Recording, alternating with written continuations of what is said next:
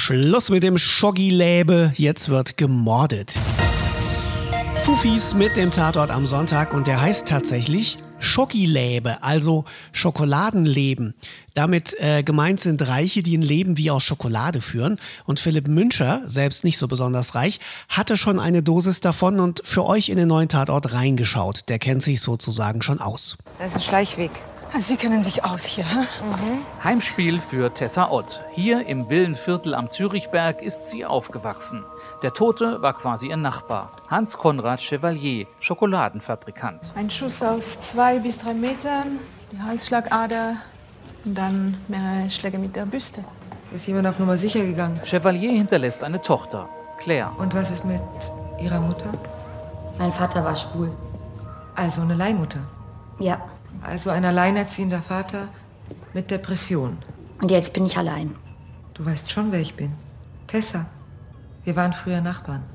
Tessa, Claire beneidet ihre Jugendfreundin, weil die den Absprung aus der Glitzerwelt geschafft hat. die Familie ist so abgefuckt. Du weißt, wovon ich rede. Deswegen bist du ja abgetaucht. Ich habe geglaubt, ich könnte es anders machen mit Chevalier. Besser.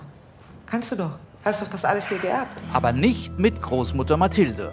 Die resolute Matriarchin will das traditionelle Unternehmen nicht kampflos der Enkelin überlassen. Der Verwaltungsrat hat entschieden, dass ich dich unterstütze.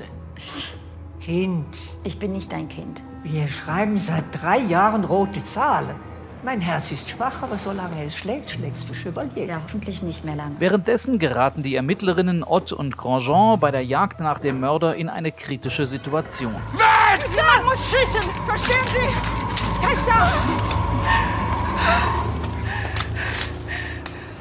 Warum haben Sie nicht geschossen?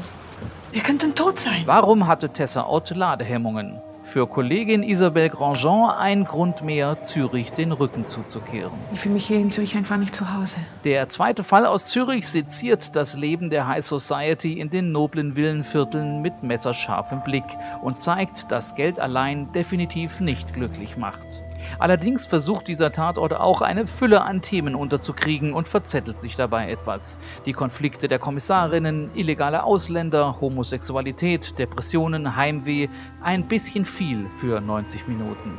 Trotzdem ein interessanter Fall, der neugierig darauf macht, wie es weitergeht in Zürich. Der Tatort Schoggiläbe gibt's ab Sonntag um 20.15 Uhr natürlich wie immer im ersten und wenn ihr mögt auch jederzeit in der ARD Mediathek.